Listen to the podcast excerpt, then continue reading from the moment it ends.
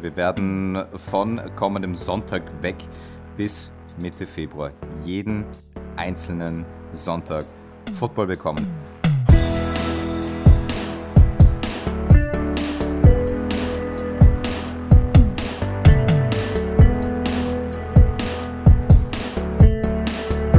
Hallo und herzlich willkommen zur 210. Folge vom Cover 2 Podcast. Mein Name ist Luca und zur Preview Woche 1 dabei der Simon. Guten Tag, hallo. Ja. Und als Gast Martin Pfanner von The Zone. Traditionell schon jetzt zur Woche 1. Servus ihr zwei. Es ist tatsächlich eine nette Tradition äh, geworden und vor allem, wenn man am selben Ort Rede und Antwort stehen darf, wo das schon Michael Lombardi und Wade Phillips getan haben und hatten, dann wäre man wahrscheinlich ziemlich doof, wenn man dieser Einladung nicht nachkommen würde. Deswegen danke für die Einladung. Das ist wahr. vielen, vielen Dank. Pass auf, wir wollen heute, muss ja auch Credit geben hier, äh, Martins Idee gewesen für diese Folge aus aktuellem Anlass und dem Triell, ist jetzt knapp eine Woche her. Wenn wir das Ganze so ein bisschen nach dem ja, Szenario in dem Format aufziehen, ich werde eine These in den Raum werfen und dann werden wir ein bisschen darüber diskutieren. Aber bevor wir starten, der Martin hat noch eine ganz exklusive Ankündigung für uns. Denn äh, Thema News, was gibt es dieses Jahr Neues in der deutschen Footballlandschaft? Es ist immer spannend, so Medienrevolutionen, wenn sie angekündigt werden. Das sind dann mehr laue Lüftchen als tatsächlich äh, Tornados. Aber ich glaube, äh, mit Fug und Recht behaupten zu können, dass sich der Sohn wieder einmal Dinge überlegt hat, die, die durchaus revolutionär sein werden, sein können.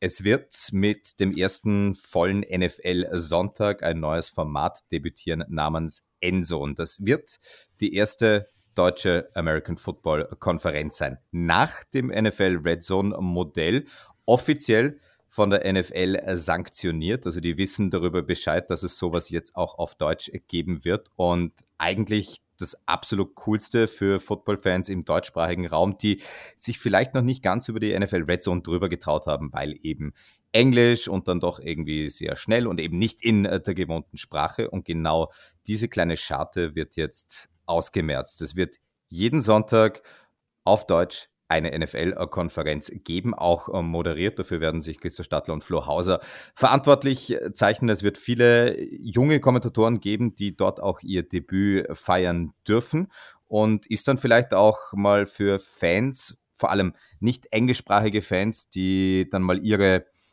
Broncos und ja, äh, Lukas schaut durchaus äh, bewusst in deine Richtung, äh, die dann auch mal ihre Bengals, die dann mal auch ihre Lions, also Teams, die, die notorisch selten im Free TV oder auch in den The Zone Primetime Spielen vorkommen sehen möchten, ist das natürlich extrem cool. Es wird weiterhin die normale NFL Red Zone mit Scott Hansen geben, aber jetzt eben für all diejenigen, die das eben auch gerne auf Deutsch gehabt hätten, eine sehr coole Alternative.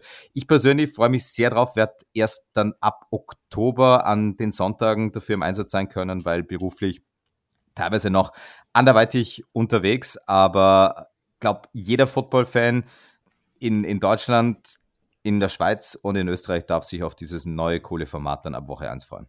Das war jetzt sehr lange, aber äh, ich glaube, Ehre, wem, wem Ehre gebührt. Definitiv, definitiv. Nee, ein paar Nachfragen haben wir natürlich zu der ganzen Sache. Erstmal, ich finde das super, muss ich ganz klar sagen. ist, denke ich mal, ein wichtiger Schritt. Halt, ich weiß oder man weiß, wie groß RAN damals mit der Bundesliga-Konferenz geworden ist und wie viel das dem deutschen Fußball gebracht hat zu der Zeit. Und es kann nur der richtige Schritt sein, das im Football entsprechend auch so äh, durchzuführen. Aber kurze Nachfrage. Wir haben jetzt zum Beispiel diesen Sonntag, haben wir neun Spiele parallel. Habt ihr dann wirklich, also die zwei Moderatoren in Anführungszeichen, nämlich an dem Studio, und habt ihr dann neun Kommentatoren parallel am Start für jedes Spiel ein? Jedes Spiel bekommt einen wow. Kommentator, völlig richtig. Das ist ein extremer äh, logistischer natürlich und auch personeller Aufwand, der sich dann hoffentlich auch bezahlt machen wird in einfach hohem äh, Zuseherinnen und, und Zuseherinteresse. Und es sind ja nicht nur in Anführungszeichen die Kommentatoren und, und auch die Personen, die durchs Programm führen, sondern es sind auch die Leute hinter den Kulissen, das ist natürlich auch die Chefin und ja, es ist immer noch äh, sehr schön, dass äh, American Football bei der Sohn Chefinnen-Sache ist. Alina Tilking dürfte mittlerweile dem einen oder anderen Fan äh, durchaus ein Begriff sein. Aber es geht dann auch um die, die Sendungsproduzenten und das sind für mich eigentlich äh, die Schlüsselpositionen. Das sind nämlich die, die entscheiden müssen, von welchem Spiel es wohin geht, welche Zahlen, Daten, Fakten gerade relevant sind, welche Zusammenfassung als nächstes gespielt werden äh, muss. Und gerade wenn man sich diese frühen Slots ansieht, wenn dann sieben, acht, neun Spiele dann tatsächlich parallel laufen. Da braucht es dann schon richtig gute, talentierte Sendungsmacher. Und das sind zum Beispiel mit Sebastian Feuchtleitner oder äh, Max Stobeus, Arno Andreas, sehr, sehr gute Leute bei der Zone im Einsatz. Und das sind dann auch genau die Leute, die ganz selten Props und äh, Credit bekommen, die dann aber eine wirklich ja, eigentlich undankbare Arbeit machen, weil in der, in, in so einer Situation kann man wahrscheinlich nur, nur falsche Entscheidungen treffen, weil man einfach unter Dauerbeschuss ist, was, was eben die Ereignisse, die sich ja in, in einem Spiel binnen weniger Minuten äh, überschlagen können, anbelangt und wenn sich das dann irgendwie auf drei, vier, fünf, sechs solche Red Zone Situations äh, ja, äh, beschränkt oder, oder ausweitet, wohin gehst du? Was machst du? Was ist als nächstes dran? Welchen Kommentator zählst du ein? Wem gibst du eine Vorwarnung? Von wem willst du ein Recap haben? Wer entscheidet, wann jetzt der Moderationspart kommt? Wann die vorbereitete ähm, Geschichte abgerufen wird? Der, das, äh, der, der Spieltag in Statistiken. Da kommen so viele Entscheidungen zusammen, die dann eine Person treffen muss. Deswegen jetzt schon mal Hut ab vor den Sendungsproduzenten und Pro Produzentinnen. Das war auch ja. wieder lang. Finde ich jetzt gut und richtig, dass du auch nochmal die hinter den Kulissen nennst, weil wie, wie, du schon sagtest, die werden eigentlich oder kommen viel zu selten um, ihrem Credit, den sie eigentlich verdienen. Aber das war auch was, was ich mich gefragt hatte. Zum Beispiel, als du mir das gestern erzählt hast, ich habe ja dann extra nicht so viel nachgefragt, damit wir das jetzt besprechen können. Aber zum Beispiel, also ihr nehmt dann nicht das Bild von Red Zone an sich, sondern ihr habt wirklich oder trefft wirklich die ein, eigenen Entscheidungen, welches, äh, welches Spiel jetzt angesteuert wird, sozusagen. Völlig korrekt. Jedes wow. einzelne Spiel liegt auf und wenn die Red Zone zum Beispiel, also die NFL Red Zone, zum Beispiel in Woche 1 bei Cincinnati gegen Minnesota in einer Red Zone-Situation ist, wir aber oder der Zone aber der Meinung ist, bei Houston gegen Jacksonville geht es richtig rund, dann werden auch diese Feeds sich unterscheiden. Also im Endeffekt könnte man es tatsächlich sogar so machen. Es ist ja mit einem der Zone-Account möglich, sich zwei die Doppel-Red Zone. Ähm, sich zwei Feeds aufzuwählen. Also wer, wer wirklich eine, eine extrem hohe Aufmerksamkeitsspanne besitzt, der kann sich zwei NFL-Konferenzen parallel aufmachen am Laptop und Tablet, am TV immer noch eine andere Partie sehen. Also es ist extrem viel möglich und äh, ihr habt das an einer anderen Stelle schon mal so thematisiert, hätte mir ähm, oder hätte man mir als 15-Jähriger gesagt, so in, in ein, zwei Jahrzehnten wird all das möglich sein, was diese kommende Saison möglich ist. Ich glaube, hätte tatsächlich ein paar Freudentränen verdrücken müssen. Also es ist schon sehr, sehr cool, was sich binnen sehr kurzer Zeit, und wir sprechen jetzt vom, vom sechsten Jahr American Football auf der Zone, äh, diesbezüglich getan hätte, hätte mir jemand zu Beginn dieser Zeit, äh, und das war 2016, gesagt, es wird irgendwann eine American Football Konferenz auf Deutsch geben. Die Person hätte ich wahrscheinlich ausgelacht und siehe da, auf einmal ist es möglich. Ich stelle mir gerade vor, ich erinnere mich zurück an die Abende, Nächte mit halbwegs oder weniger legalen Streams 2011. Ja, um, Hauptsache, du Tim konntest irgendwas sehen. Genau schon absoluter Wahnsinn. Simon, was, was hältst du von der ganzen? Ja, also äh, das Problem ist, man konnte ja äh, schon bisher bei Red Zone schwierig parallel mal den Gang zur Toilette suchen. Das dürfte jetzt nicht mehr möglich sein, wenn man beide offen hat, weil man sowieso gefühlt selbst bei zwei Minuten eine ganze Menge verpasst. Nee, ich find's mega geil. Also äh, absolut. Ich, äh, zumal es kam in Anführungsstrichen auch so komplett aus dem Nichts. Jetzt ist die Frage, ist das, ist das also das ist ja nichts, was man mal eben flott entscheidet, dann einen Monat, zack, setzen wir um. Äh, das wird ja schon etwas länger wahrscheinlich in Planung gewesen sein. Äh, ich habe aber halt auch echt null damit gerechnet, dass sowas in den nächsten, keine Ahnung, fünf Jahren äh, schon am Start sein wird in Deutschland. Wahrscheinlich muss man auch so realistisch sein und sagen, dass es natürlich ein Experiment ist, um mhm. den ersten Teil deiner, deiner Frage oder deiner Aussage zu beantworten, darauf einzugehen. Natürlich gab es Tests dazu. Durfte mhm. selber im, im Sommer bei einem zugegen sein und habe dann auch diese Dynamiken mitbekommen. Und nach den Tests ist da natürlich immer auch ein wenig an, an Stellschrauben gedreht worden. Die große Frage, und die beantwortet sich dann vermutlich auch äh, nach den ersten paar Wochen und Monaten, ist schlicht und ergreifend, wie hoch das Interesse ist. Wenn man sich die NFL Red Zone mit Scott Hansen so in Erinnerung ruft, das ist jetzt ein Format, das über eine Dekade für mich Fernsehexzellenz vorlebt. Das ist mhm. ein unfassbar gut gemachtes Programm mit einem Host, den es so wahrscheinlich tatsächlich nur ein einziges Mal gibt, der viele Stunden vor Sendungsbeginn schon aufhört, Flüssigkeit zu sich zu nehmen, damit er auch ja nicht auf äh, die Pipi-Box muss. Ähm, allein, allein das sagt schon mal alles über ihn und dieses Hochglanzformat so durchgetaktet, de facto fehlerfrei hinzubekommen, das ist schon eine absolute Sonderleistung. Und mhm. trotzdem sollte das auch der Maßstab sein für eine Konferenz Made in Germany. Und natürlich wird es am Anfang äh, Fehler geben, einerseits, aber auch die sind dazu da, um gemacht zu werden, um daraus zu lernen. Und dann wird es eben spannend sein, wie viele Menschen gibt es tatsächlich, die sowas sehen möchten, die sowas regelmäßig sehen. Ich persönlich glaube, die Dunkelziffer wird sehr hoch sein. Am Anfang ist natürlich auch der Faktor Neugierde mit dabei.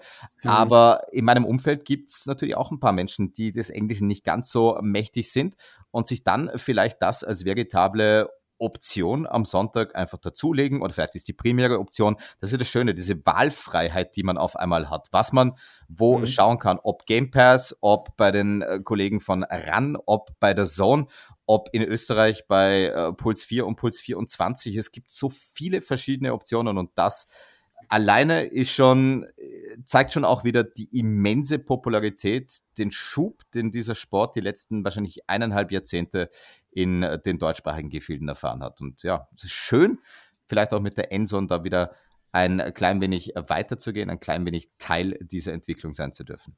Es ist jetzt in dem Rahmen auch nicht äh, äh, nicht unbedingt die Vergleichbarkeit gegeben, aber wir merken es selbst bei uns im Podcast. Äh, unsere englischen Folgen in, äh, im Vergleich zu denen, äh, die wir tatsächlich auf Deutsch haben, mit, äh, mit den in Deutschland bekannten Persönlichkeiten im Fußballbereich, äh, finden da häufig deutlich mehr Anklang. Ähm, ähm, selbst, selbst bei in Anführungsstrichen großen Gästen, die wir aus dem Ausland in dem Rahmen haben, hören wir da tatsächlich auch immer wieder das, ähm, ja, auf Englisch und das finde ich nicht so gut, weil. Muss man Skript. Genau.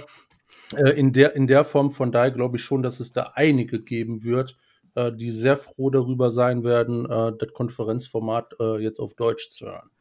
Und weil du gerade so ein wenig Underselling äh, betrieben hast, das ist wahrscheinlich auch der Zeitpunkt, um euch mal ein wenig Honig ums Maul zu schmieren. Der Honigtopf steht nebenan äh, schon, schon bereit. Wenn man sich äh, bedenkt, ihr seid genauso Teil dieser Entwicklung, wenn man sich diese ganzen hochwertigen Podcasts ansieht, die in Deutschland oder in deutschsprachigen Gefilden entstanden sind. Wenn man sich die ganzen Menschen ansieht, die sich mit eingetragenen Vereinen ihrem Team widmen, was da mhm. vorangetrieben worden ja. ist, das ist Definitiv. unfassbar. Und ihr seid genauso Mosaiksteinchen wie viele andere auch, wie der Sohn, wie die ganzen Berichterstatterinnen, äh, Berichterstatter. Und wenn wir uns einfach nur zu Gemüte führen, es gibt 210 Folgen eures Podcasts, die öfter als nicht dann auch mal die zwei Stunden äh, Grenze oder Schallmauer hinter sich gelassen haben. Also was ihr an Entertainment bereits äh, produziert habt für die Welt und wie viele Menschen ihr unterhalten habt, das ist schon aller Ehren wert und ihr könnt das imaginäre Hütchen jetzt gerade nicht sehen, aber es, es wird gerade gezogen.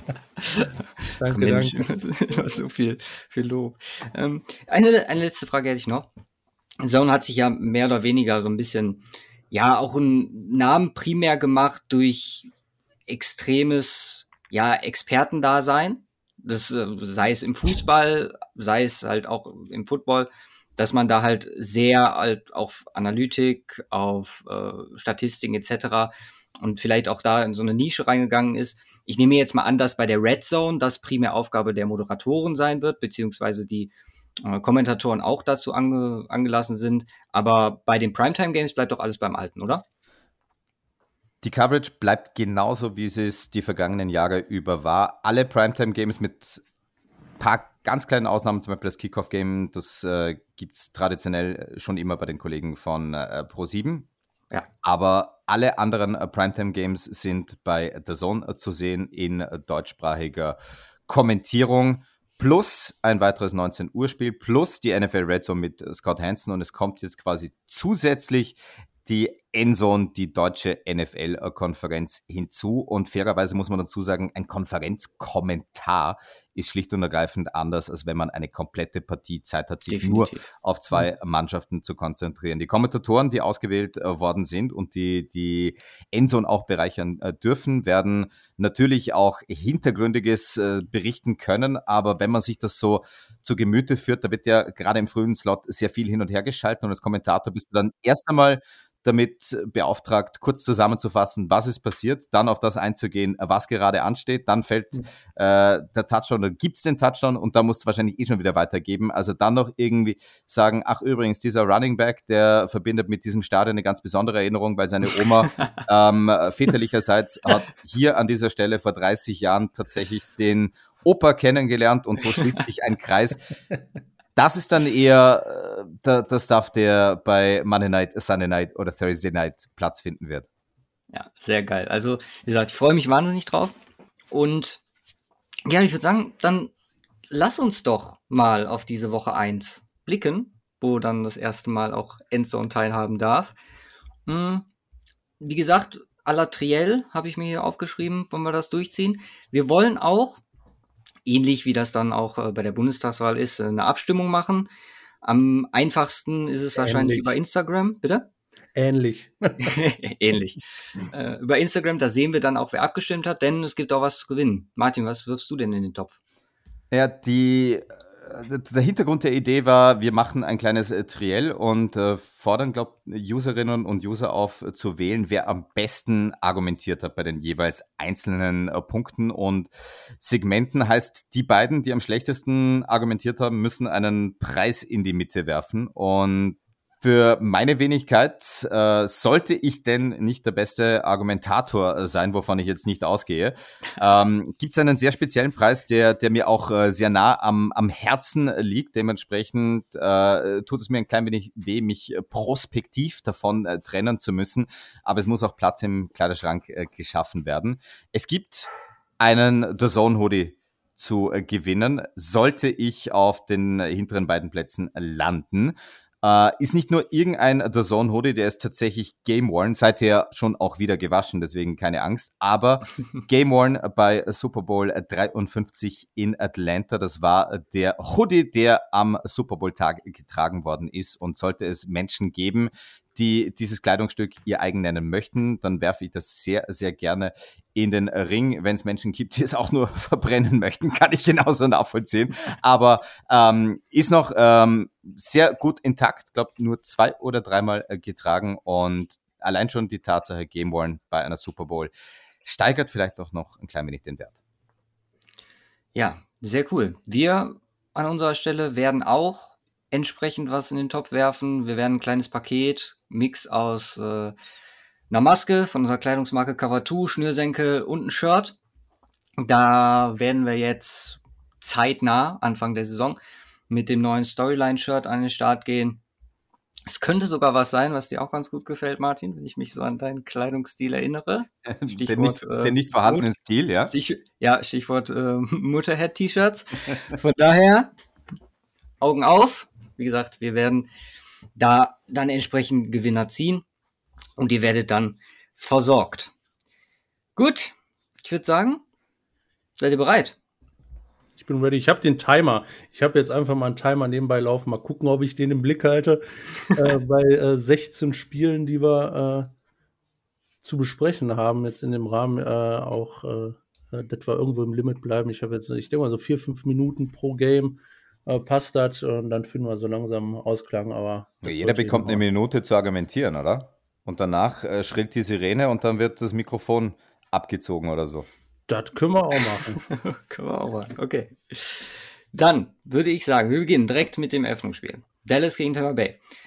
Und die These, die ich jetzt mal einfach zum Start reinwerfen würde, ist, Dak ist zurück, Dallas, aller Hard Knocks, was wir gesehen haben, scheint nach eigener Aussage bereit.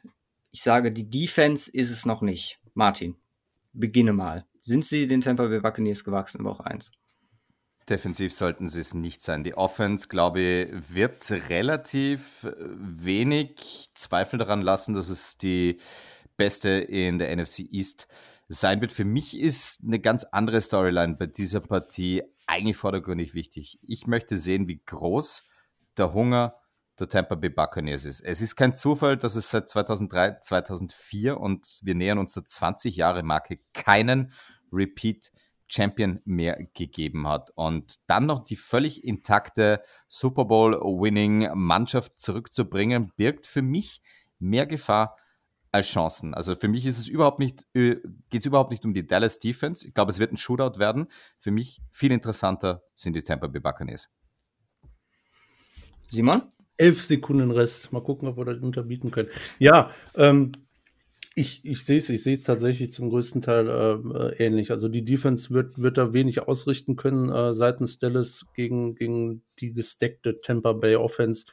Ähm, da kannst du nichts machen. Da kommst du nicht in einem Jahr nach einer extrem schwachen Performance entsprechend wieder zurück. Das heißt, das einzige, die einzige Möglichkeit, wie es in diesem Spiel tatsächlich spannend sein kann, ist, wenn die äh, Dallas Offense entsprechend abliefert. Äh, das äh, wird zu gefühlt 80 Prozent abhängig sein davon, inwiefern äh, Deck komplett fit ist und äh, dementsprechend äh, auch so performen kann, wie er es die ersten äh, drei, vier Wochen letzte Saison getan hat. Und das war ziemlich äh, beeindruckend in dem Rahmen. Ähm, ja, ob und unterm Strich wird es allerdings gegen die Tampa Bay Defense natürlich auch sehr äh, problematisch. Von daher, ich, ich gehe dann trotzdem vom Sieg für die Tampa Bay Bucks aus. Punktlandung. Okay. So, ich werfe jetzt so ein paar Sachen rein. Also gerade was Verletzungen angeht, Dallas geht vor allem ohne Leighton Wonder Ash, der noch, oder vielleicht ohne Leighton Wonder Ash, der noch questionable ist für Woche 1 rein. Offense, line-technisch, Tyron Smith, Lyle Collins, Connor Williams bekannterweise auf IR, auch alle noch fraglich, beziehungsweise definitiv raus. Von daher, ja, ihr seht, also klar, dass die Offense der, der Bucks das Spiel mitbestimmen wird, ist klar. Die Frage ist einfach, ob Dallas äh, mit der Offense, wie Martin gerade sagte, mit dem Shootout, da mithalten kann, weil bekanntermaßen, äh, letzter Super Bowl, wenn die da anknüpfen, Kansas City in Schach gehalten, bin ich der Meinung, dass es hier zumindest über die Defense der Tampa Bay Buccaneers kommen kann. Also, dass es relativ klar wird im Endeffekt. Ähm, ich sehe auch Dallas, Martin sagte gerade, dass du sie als eher Favorit siehst, Offense, beste Offense. Ähm, ich sehe Dallas weniger gut als äh, die meisten. Von daher sehr gespannt, wie das Spiel ausgeht. Glaube aber, dass Tampa Bay hier definitiv die Upper Hand hat im Endeffekt. So, machen wir weiter mit Philly gegen Atlanta. Habe ich hier als zweites. Und die These, die ich in den Raum werfen würde, ist, und das gilt für beide Teams, wer den Rebuild nicht akzeptiert, verliert. Ich glaube, das Spiel wird knapp, ununterhaltsam und trostlos. Martin, was sagst du dazu? Ich erwarte mir das exakte äh, Gegenteil. Also den Rebuild äh, nicht akzeptieren als Aussage sehen ganz, ganz wenig problematisch. Wir sprechen dann doch davon, dass wir uns in einer äh, ja, immer noch intrapandemischen Saison befinden, aber in einer, wo hoffentlich wieder mehr Fans, als es letztes Jahr in der NFL der Fall war, tatsächlich in die Stadien äh, pilgern dürfen. Und was willst du als Head Coach denn auch sonst sagen in dieser Hoffnungsphase, außer, na natürlich wollen wir so viele Spiele gewinnen wie irgend möglich. Nur weil Atlanta und Philadelphia den Rebuild äh, leugnen, ähm, beziehungsweise noch nicht announced haben, was vor der Saison auch total okay ist. Würde da jetzt mal nicht äh, zu viel reinlesen. Sie sind an unterschiedlichen äh, Stellen in ihrer Entwicklung. Philadelphia hat jetzt ein Jahr mit äh, Jalen Hurts vor sich, wo man dann wissen wird, Franchise QB ja, nein. Aber das Problem bei Atlanta, Matt Ryan, wird ja nicht äh, wirklich jünger und weil beide Teams in der Tiefe und in der Breite bei weitem nicht so qualitativ hochwertig besetzt war, wie das noch vor wenigen Jahren der Fall war, glaube ich einfach, dass es extrem viel Fehler geben wird und das Spiel dann aber nicht äh, ununterhaltsam und trostlos werden wird wie du, sondern unfreiwillig, komisch und sehr unterhaltsam. ja leicht über, äh, überzogen. Es gibt äh, Abzüge in der B-Note, aber sonst natürlich sehr schlüssig in dem Rahmen. Das Problem ist gerade, ich habe gemerkt, wenn der Timer bei mir am PC abläuft, höre ich euch nicht mehr. aber war, war, nur, äh, war nur ein paar Sekunden. Nee, ähm, ja, ich, wenn ich mich entscheiden müsste, unterm Strich, glaube ich auch nicht, dass es un ununterhaltsam wird.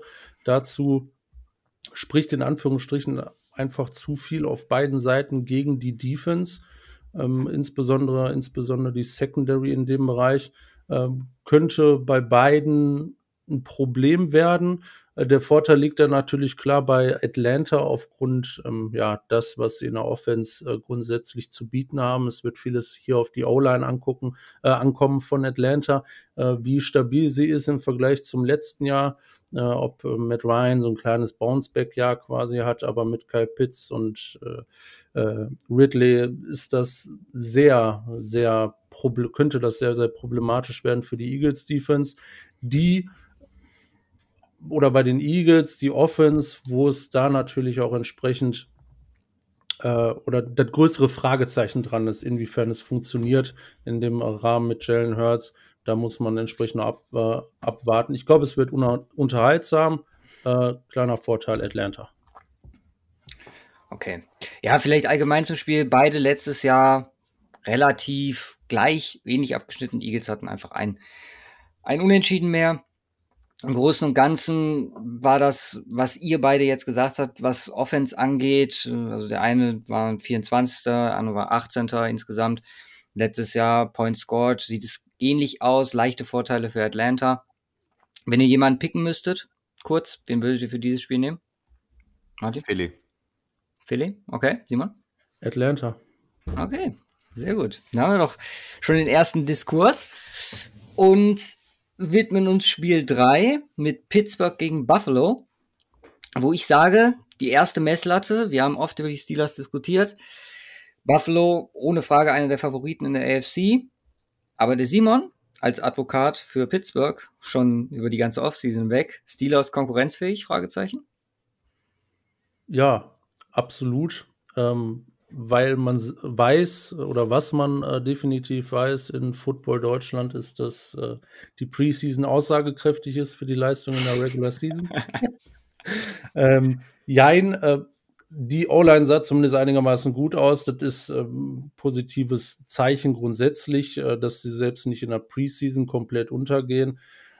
Allerdings ist es natürlich das dicke Fragezeichen, was an der Thematik dran steht. Jetzt kriegen sie natürlich auch einen undankbaren Gegner für Woche 1 mit Buffalo, die jetzt letztes Jahr offensiv komplett eskaliert sind. Defensiv so einen leichten Rückschritt gemacht haben zu den Jahren davor, da jetzt aber ordentlich gesteckt haben, insbesondere im Draft, äh, in der D-Line. Und ich glaube, das wird, äh, wenn das ein Bounceback-Jahr wird ähm, für die Buffalo Defense, sind sie da ganz, ganz, ganz weit oben, was auch äh, den Super Bowl-Contender angeht. Da sind sie sowieso schon, aber dann gibt es da fast ja, kaum bessere Teams, außer vielleicht ein Mahomes, der das mal so durchziehen kann. Und Pittsburgh wird es da sehr schwierig haben. Es wird wesentlich sein, ähm, ja, wie Ben in dem Rahmen performt, wie die O-Line performt. Wenn das nicht der Fall sein wird, sehe ich da keine Chancen äh, für Pittsburgh. Aber alles ist möglich. Martin. Das war jetzt eine typische Politiker-Antwort. Ja, natürlich. so muss es doch sein. Alles, alles ist sagen. möglich. Es könnte das sein, es könnte das passieren. äh, ich, ich, werde mich tatsächlich klar deklarieren mit einem eindeutigen Jein, ob die Steelers konkurrenzfähig sind, möchte mir tatsächlich erst Woche 1 ansehen. Simon, das äh, Key-Matchup hast du schon völlig richtig auch für mich herausgearbeitet.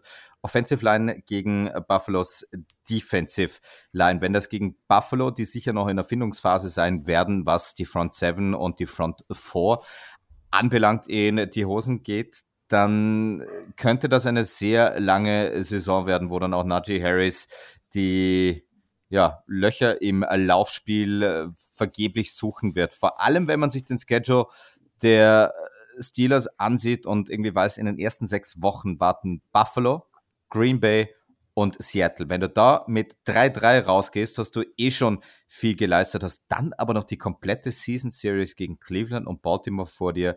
Die Steelers konkurrenzfähig im Sinne von vielleicht kein Losing Record, aber für mich nicht Playoff bound.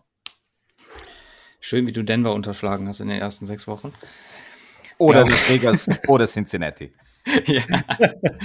Nein, das ist alles richtig. Ich meine, klar, die O-Line der Steelers, wir haben letzte Woche noch drüber gesprochen, als quasi das große Fragezeichen, vor allem was auch den Pick dann in Runde 1 angeht, ob Harris überhaupt entsprechend oder sein Talent so auf den Platz bringen kann jetzt nach diesem großen Umbruch. Wir werden sehen. In der Preseason gab es einen oder anderen guten ja, Hinweis auf äh, Entwicklung, auf eine ja, halbwegs Stabilität mit ein bisschen Rotation. Aber ich sehe auch, dass da das Matchup äh, entscheidend wird. Und äh, also für mich hier keine Frage, dass die Buffalo Bills dieses Spiel gewinnen werden. Woche Nummer, oder Woche, Woche 1, Spiel Nummer 4. Minnesota gegen Cincinnati. Und auch hier knüpfen wir quasi an das an, was wir gerade gesagt haben. Die Line von Minnesota, bisschen rerammt und dominant gegen eine bröckelnde, zumindest im letzten Jahr, O-Line der Cincinnati Bengals. Minnesota dominiert und gewinnt das Spiel. Martin. Den ganzen gestrigen Tag damit verbracht, mir Woche 1 zu Gemüte zu führen und das What the fuck just happened Spiel zu identifizieren. Es gibt immer in Woche 1 ein Spiel, das für alle am Papier ganz eindeutig ist, das für alle am Papier äh, schon der einen Mannschaft quasi überschrieben wird und dann kommt alles ganz anders. Und das wird für mich das What the fuck just happened Spiel sein. Minnesota Defensive Line, absolut keine Frage, top in shape. Minnesota Cornerback Spot Nummer 1 und das wird ganz strange sein, Patrick Peterson auf einmal in uh, Purple uh, zu sehen. Auch yes. da eine, eine deutliche Verbesserung. Aber wenn wir uns an die letzten Auftritte von Joe Burrow erinnern, dann an die Tatsache, dass es Glück im Unglück war, weil recht früh in der Saison ein Kreuzbandriss, den er zumindest ausheilen konnte. Und wenn man sich die Skill Positions von den Bengals auch damals schon in Erinnerung ruft, wenn die Offensive Line nur halbwegs dem Druck der Vikings standhalten kann, dann könnte auch das ein Shootout werden. Und bei Shootouts geht man dann doch immer mit dem mutmaßlich besseren äh, Quarterback und bei allem Respekt vor Kirk Cousins. Aber Joe Burrow wird für mich Talk of the Town sein im Laufe dieser Saison, weil den Sophomore Jump, den hat er für mich schon in seiner Rookie-Saison gemacht und jetzt darauf aufbauend, glaube wird er die Bengals hier in Woche 1 gegen die Vikings zum Sieg führen. Okay. Sieh mal.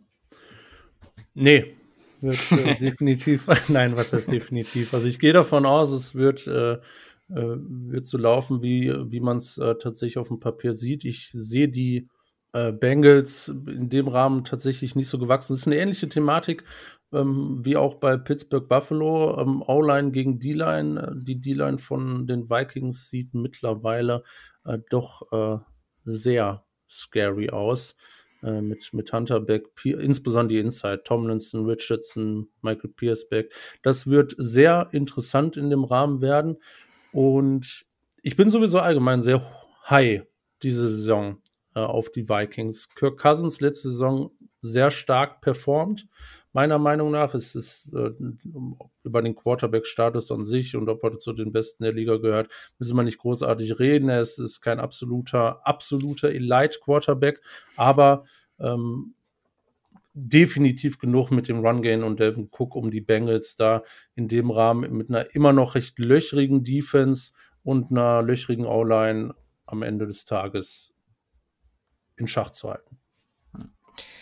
Kurze Verletzungsinfo zu diesem Spiel. Wir haben auf Seiten von Minnesota einige, die äh, questionable sind, was Woche 1 angeht. Ich zähle einfach mal ein paar Namen auf. Anthony Barr, Alexander Madison, Chesseret, Troy Dye, Didi Westbrook, Justin Jefferson und Adam Thielen, ebenso wie Christian Daristor, der Rookie Offensive Tackle. Wir gehen aber mal davon aus, das ist jetzt alles noch, ja, primär von vor einer Woche, die letzte äh, Status-Update. Wir gehen bei allen erstmal davon aus, bis auf, ja, ich würde jetzt mal sagen, Didi Westbrook, der ein bisschen ACL-Probleme hat, Ähm, scheint, scheinen alle wahrscheinlich zu spielen. Und was die Prognose von mir angeht, würde ich jetzt erstmal Simon unterstützen an der Stelle, denn wir haben Minnesota als unseren ersten Pick für die Wette der Woche. Minus drei in Cincinnati. Und wir sehen halt einfach die, den Unterschied D-Line zu O-Line und in den Trenches. Da definitiv den Vorteil auf Seiten von Minnesota. Machen wir weiter mit Simons 49ers gegen Detroit Lions. Das Spiel mit dem größten Punkteunterschied? Fragezeichen. Simon? Ja, es ist äh, sehr, sehr schwierig zu sagen. Ich glaube, in Anführungsstrichen muss man, muss man echt gucken, wie sich das entwickelt bei äh, San Francisco. Wie, wie, wie Shannon sich die Offense dieses Jahr vorstellt. Ich meine, man hat so einen kleinen äh, ja eine kleine Geschmacksprobe in der Preseason nur bekommen, was möglich wäre. Wir hatten in der letzten Folge drüber gesprochen, was das was das theoretisch an Revolutionärem sein kann in dem Bereich. Bisher sieht es relativ fit aus bei den 49ers. Das ist eigentlich so das äh, größte Problem. Ja, und äh, über die Lions muss man, glaube ich, gar nicht so viel reden. Das, das sieht sehr bitter aus. Perriman jetzt auch noch weg. Von daher, der Right Receiver Core sah vorher schon bescheiden aus, jetzt sieht es noch viel schlechter aus. Ich, ich wüsste nicht, über welchen Weg die Lions überhaupt irgendwas ausrichten können.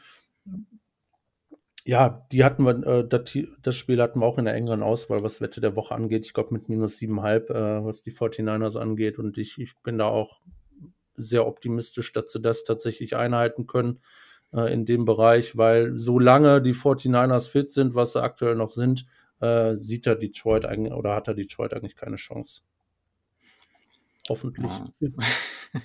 Ja, chancenlos, ja, chancenlos trifft es äh, in der Tat, aber das wird sicher nicht das Spiel mit dem höchsten Punkteunterschied. Äh, das ist für mich, und das ist dann der kontroverse äh, Take, vielleicht nicht der Woche, aber der nächsten zehn Minuten, das wird für mich das nächste Spiel auf der Liste sein. So viel sei schon mal verraten. Detroit, absolutes Dumpsterfire, aber ich glaube, dass San Francisco sich mit diesem Jausengegner, wie man in Österreich so schön sagt, mal warm spielen, eingrooven wird, vielleicht dann auch schon die ersten ähm, paar ähm, Gadget-Plays jetzt in der Tray-Area versuchen wird auszupacken und irgendwann einfach auch den Fuß vom Gaspedal nehmen wird, sodass es zwar ein deutlicher Sieg wird, aber nicht der mit dem größten Punkteunterschied. Ja, Trey Lance wird, äh, denke ich mal, auch über die Saison definitiv hier ein oder andere Mal Thema im Podcast sein. Wir freuen uns alle darauf, was Shandy sich ausdenkt mit ihm. Ich muss sagen, also, wie Simon schon sagte, auch das äh, als Wette der Woche Thema gewesen. Ich denke schon, ich meine, ich habe die Thesen gemacht, dass wir hier mit einem relativ klaren Sieg von San Francisco rechnen müssen, was äh, Verletzungen an beide Teams eigentlich auf der Höhe. Und ich glaube, da gab es mal so ein paar Fragezeichen, was äh, die Schulter von TJ Hawkinson angeht oder auch die Groin-Verletzung von DeAndre Smith. Aber im Großen und Ganzen gehen wir, wie gesagt, auch davon aus, dass die beiden am Start sind. Hm Jetzt bin ich aber gespannt, Martin. Ja, warte mal. Einen Hot Take zu äh, Lions gegen 49ers gibt es noch. Okay. Markus Kuhn wird nach dieser Partie nicht mehr der einzige Touchdown-Scorer mit deutschen Wurzeln sein. Okay. Amon Ross Brown wird die Endzone finden gegen die 49ers. Gut, bei der wohin, soll, wohin soll denn sonst gepasst werden? Nee, aber alles, was man äh, gehört hat, über ihn gelesen hat aus dem Camp, der Junge dürfte sich mehr als nur teuer verkauft haben und wäre ihm äh, zu gönnen und wäre dann zumindest aus äh, deutschsprachiger Sicht ein, ein schöner Auftakt in Woche 1. Definitiv. Rafa hat auch was, was ähnliches gesagt bei unserer Fantasy Preview, als über Lions Receiver gesprochen. Er meinte halt genau das, was du gesagt hast wohin soll, soll Goff denn bitte werfen? Also es ist ja, außer vielleicht Hawkinson, wirklich kaum was mit Hand und Fuß am Start. Von daher. Ja, auch allgemein für die Lions dieses Jahr ne, relativ schwierig. So, jetzt aber Arizona, Tennessee. Warum das ist Spiel? doch auch das Spiel auf deiner, das nächste Spiel auf deiner Liste, oder? Ja, völlig richtig. Warum das Spiel mit dem größten Punkteunterschied? Für mich genau. die Matchup, die wahrscheinlich beste Receiver-Zange gegen die schwächste Secondary. Ein Buda Baker kann nicht über die restlichen Schwächen auf Corner, Corner, Slot Corner und äh, zweiten Safety-Position hinwegtäuschen. Julio und AJ Brown, absoluter Matchup-Nightmare. Und wenn es einen Coach gibt, der in bester Bill Belichick-Manier den Fuß niemals vom Gaspedal nehmen wird, dann ist es Mike Rabel einerseits. Und die Arizona Cardinals sind für mich unter Cliff Kingsbury immer noch, und ich habe mir das so niedergeschrieben, a pretender until told or proven otherwise. Deswegen die Cardinals bei mir überhaupt nicht hoch auf der Rechnung, ganz im Gegenteil. Tennessee wird drüber fahren und das wird der größte Punkteunterschied in Woche 1 sein. Okay, Board Prediction. Simon? Boah, bin ich, bin ich nicht dabei. Ich sehe, auch, wenn ich die Grundlage des Ganzen größtenteils äh, unterschreiben würde, äh, glaube ich nicht, dass das äh, Titans die Cardinals hier komplett überrollen. Das glaube ich, glaube ich in dem Rahmen nicht. Tatsächlich, ich sehe auch den Vorteil bei, bei Tennessee und die Problematik bei den Cardinals allgemein, dass die Offense mir noch nicht in dem Rahmen gefällt, wie sie bei den Namen und bei dem Potenzial eigentlich performen müsste. Und die Defense halt die ein oder andere Lücke ähm, ja, aufweist in dem Rahmen. Äh, aber als größten, größten Punktunterschied sehe ich das in dem Rahmen nicht. Die Titans Defense hatte auch noch in Anführungsstrichen einiges zu schlucken. Oder wird einiges zu schlucken haben in dem Game. Ja, ich meine, klar, das Ding ist einfach, sind eigentlich zwei Teams, die ich auch nach dem, nach dem Weggang von Arthur Smith so ein bisschen am Scheideweg sehe, was deren Offense angeht. Kingsbury muss liefern entsprechend und bei Tennessee müssen wir einfach gucken, in welche Richtung es geht. Ähm, die These zum Spiel war, die haben wir jetzt kurz übersprungen, dass äh, klar, die Veteranen bei neuen Teams, JJ Watt, AJ Green, äh, Julio Jones, wen, für wen seht ihr hier die langfristig bessere Perspektive? Wahrscheinlich für Martin relativ klar, oder? Naja, all diejenigen, die fit bleiben. Das ist bei all den drei natürlich ein großes Fragezeichen. Traue aber auch Julio Stimmt. Jones das größte, nicht einmal Bounce-Back-Potenzial zu. Aber wenn Julio Jones fit bleibt, ist er an Wert gemessen für mich der größte Difference-Maker. Und Simon? Amen. okay. Ja. Sehr gut. Ja, aber also wie gesagt, ich gehe da genau gegen Martins Prognose. Ich glaube, dass es relativ eng werden wird. Ich glaube, dass beide Offenses sich noch finden müssen, dass Defenses fehlerbehaftet sind. Das haben wir bei Tennessee letztes Jahr gesehen. Vance Joseph Defense äh, ist sowieso fragwürdig ab und zu. Und ich glaube, das gleicht sich relativ aus. Deswegen, äh, ich erwarte eher ein spannendes Spiel. Ich glaube auch, um die, meine These hier nochmal einzugehen, dass Tennessee hier auch langfristig definitiv mit der Flügelzange, wenn man es so nennen möchte, Julio und AJ, die bessere Wahl oder Julio die bessere Wahl in seinem Teamwahl getroffen hat. Dann Seattle gegen Indiana. Indiana. Indianapolis. In, stimmt. Indianapolis. Äh, mit Covid-Problem, mit Verletzungsproblem, gerade was die Quarterback-Position angeht. Seattle traditionell gute Starter und entsprechend überhaupt eine Chance für Indianapolis. Simon? Eine Chance, ja. Absolut. Ähm, dazu wissen wir, äh, in dem Rahmen auch noch zu wenig, wie, wie, wie wenn es in der Offense funktionieren wird. Aber es ist nicht umsonst auch Teil unserer Wette der Woche. Seattle gegen Indianapolis, äh, das war die, wie du sagtest, traditionell gut startenden Seahawks damit reinnehmen müssen. Auch da mit so einem kleine, kleinen Fragezeichen dran, wie stark diese Offense performen wird, weil auch hier gibt es äh, was Neues äh, sage ich mal, in äh, Seattle, neuer Offensive Coordinator in dem Rahmen äh, von den Rams geholt. Könnte einfach, also das Limit, das Limit ist da enorm oder das Ceiling, was, was die erreichen können. Von daher bin ich, äh, gehe ich stark davon aus, dass Russell Wilson in der ersten Woche auch seinen ersten Win in dem Rahmen holt und in Indianapolis muss sich, glaube ich, über die Saison so ein bisschen finden, ähm, also die eigene Identität auch in der Offense neu finden. Martin, wie siehst du das? Glaubst du, dass ja die Covid-Personalie Carson Wentz, beziehungsweise mit der Verletzung noch im Hintergrund, hier im ersten Spiel einen großen Impact haben wird? In diesem Spiel noch nicht, aber über die Saison gesehen. Man weiß ja mittlerweile, welches die Teams sind, die offenbar viele Impfverweigerer und Impfzweifler sind und gerade erst unlängst wieder äh, dieses Interview hochgepoppt von, von Carson Wentz, wo er so sehr über die höchstpersönliche Entscheidung äh, nicht geimpft zu sein äh, spricht und dass das auch respektiert werden soll. Ja, kann man schon respektieren, wenn du dich und deine Menschen in der Umgebung einerseits äh, gefährden möchtest. Meines Wissens nach hat auch ein ähm, kleines Kind und ja, auch äh, kleine Kinder können an äh, diesem verflixten Virus auch mitunter schwer äh, erkranken und erschwerend hinzukommt, äh, wobei Familie natürlich immer wichtiger ist, aber, aber dazu kommt, dass es einfach ein kompetitiver Nachteil für die Teams sein wird, ungeimpfte Spieler auf dem Roster zu tragen. Und auch wenn das niemand bei den Roster Cuts so gesagt hat und äh, natürlich auf diplomatische Art und Weise auch nie sagen würde, dass es einen Einfluss hatte, ob geimpfte oder ungeimpfte Spieler jetzt gekartet worden sind oder nicht. Ähm, kenne das aus, aus anderen Sportarten, wo mittlerweile nur noch Spieler auch verpflichtet werden, die geimpft sind. Das wird sich über kurz oder lang in der NFL ohnehin ausdünnen. Die Colts werden allein aufgrund der Tatsache, dass sie auch in einem Cold Weather State leben, über kurz oder lang äh, Probleme bekommen, wenn dann auf einmal fünf Spieler die am Game Day positiv getestet werden, während Geimpfte nicht getestet werden müssen, ausfallen.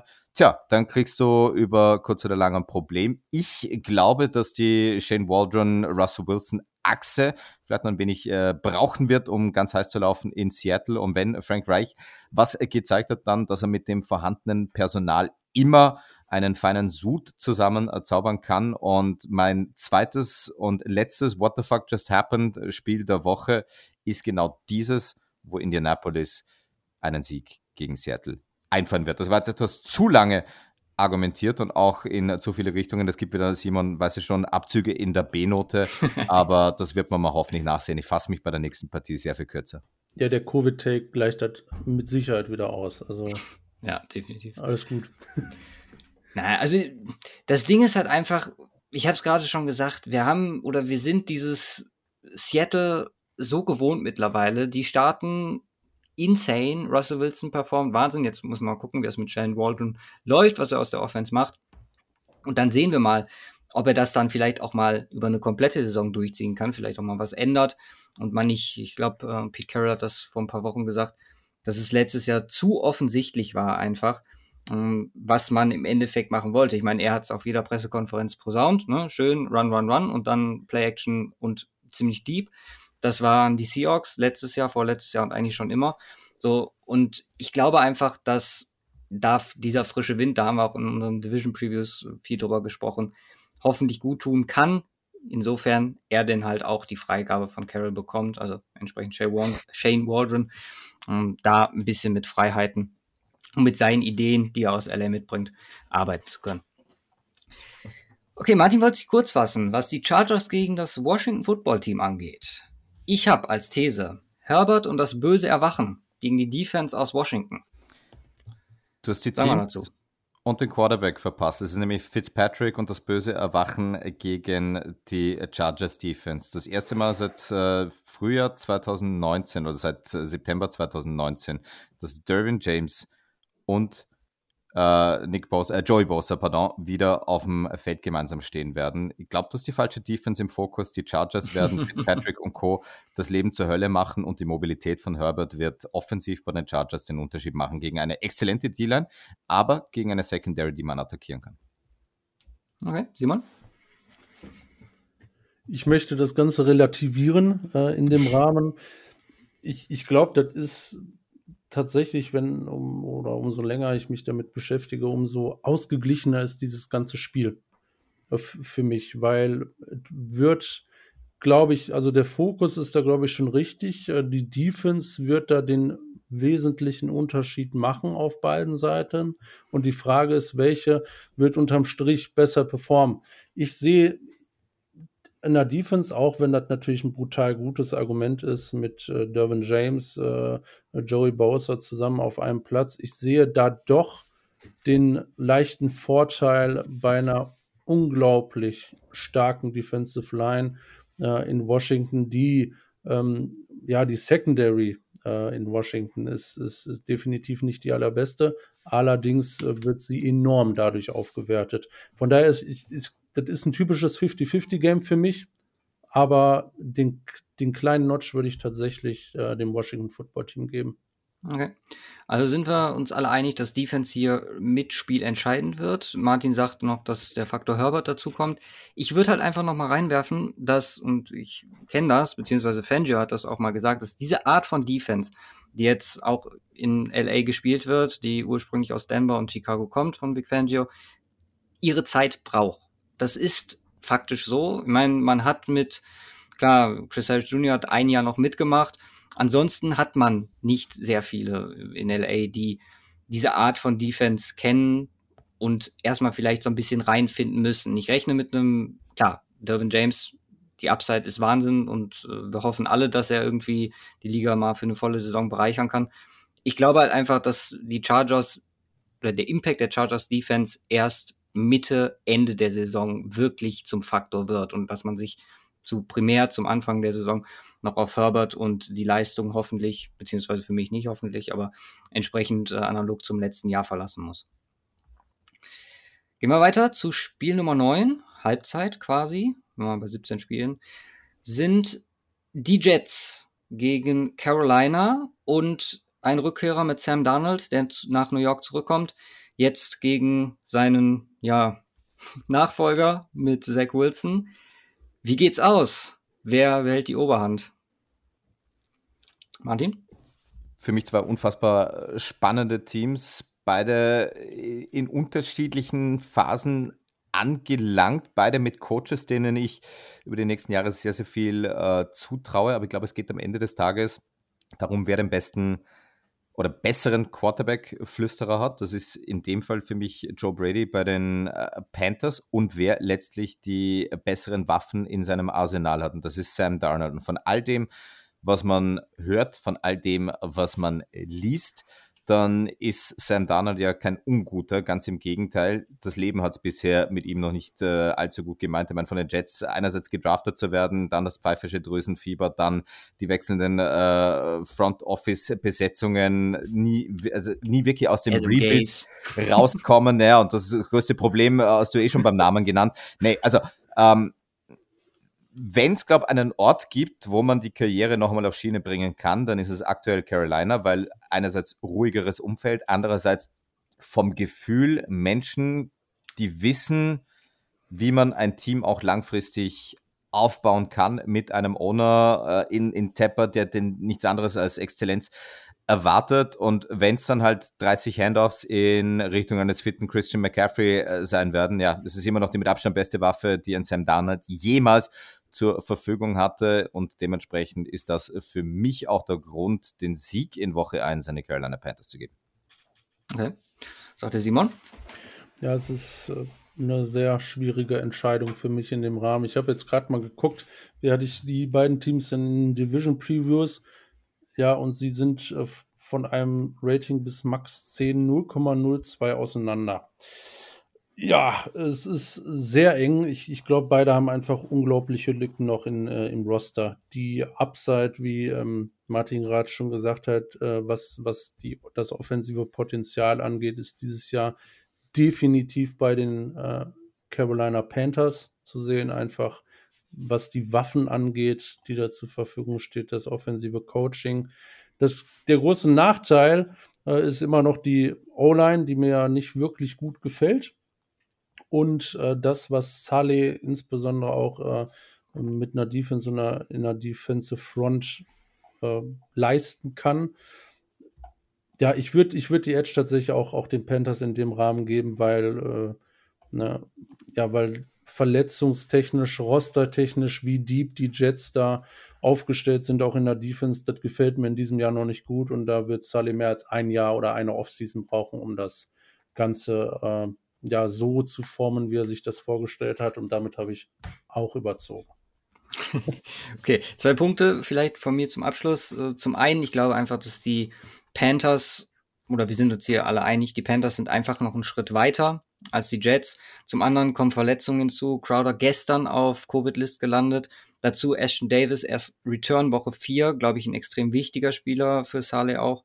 Und dann natürlich der Ausfall von Shaq Lawson, äh, Carl Lawson, sorry, Shaq Lawson neu dazugekommen. Aber das sind halt alles drei Punkte, wo ich sage, okay, da wird's New York schwer haben. allgemein, ich gehe da mit, mit, mit Simon, dass man, äh, denke ich mal, ein paar Jahre brauchen wird, bis New York da auf dem Damm ist und man wieder konkurrenzfähig kann, äh, konkurrenzfähig sein kann, vor allem dann in der AFC East. Spiel Nummer 10. Auch gar nicht so unspannend. Houston vor allem ja durch negative Schlagzeilen beziehungsweise fragwürdige Personalien in den Schlagzeilen gewesen über die letzten Wochen. Nun kommt mit Trevor Lawrence jemand, der, da haben wir auch schon öfter drüber gesprochen, so ein bisschen eigentlich nie den Hype bekommen hat in der Offseason durch diverse Punkte, seien es ein 49er Uptrade etc., was das Talent eigentlich von ihm ja, bereitstellt, mitbringt, so als Jahrhundert-Quarterback, wie er dann Anfang letzten Jahres noch gesehen wurde. Houston an sich mit einer komischen Offseason und ich prognostiziere, Trevor startet eindrucksvoll und Houston ohne Chance. Geht ihr da mit? Simon vielleicht zuerst. Ja, ich glaube, alles andere wäre ähm, ja kompletter, ja nein, Schwachsinn nicht, aber es wäre schon sehr mutig zu sagen, dass Houston ohne Deshaun Watson mit dem Roster überhaupt irgendwas zu melden hat diese Saison.